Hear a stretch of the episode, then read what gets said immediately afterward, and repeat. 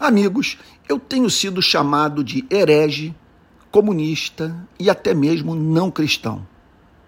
Contudo, uma boa forma de sabermos o que pelo menos um pregador pensa é dar a ele a tarefa de comentar um livro inteiro da Bíblia. Esse teste é infalível. Ele será pautado pela própria Bíblia. Terá de falar sobre o que gosta e o que as Escrituras ensinam, mas tornam o pregador impopular.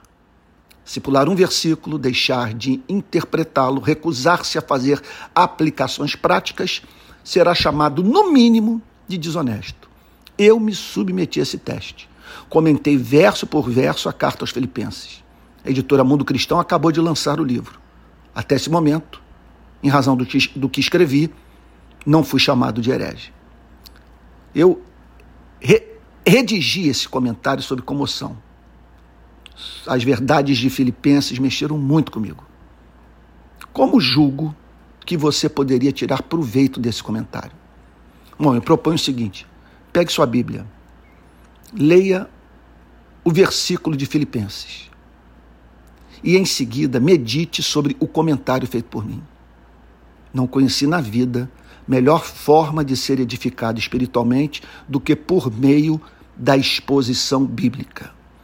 Marcou muito a minha vida espiritual as exposições bíblicas de John Stott, Martin Lloyd Jones e Jonathan Edwards. Porque quando você lê esses comentários ou essas pregações com base em versos das Sagradas Escrituras que foram é, transformadas em obras literárias, você se vê diante daquilo que a palavra de Deus ensina com clareza.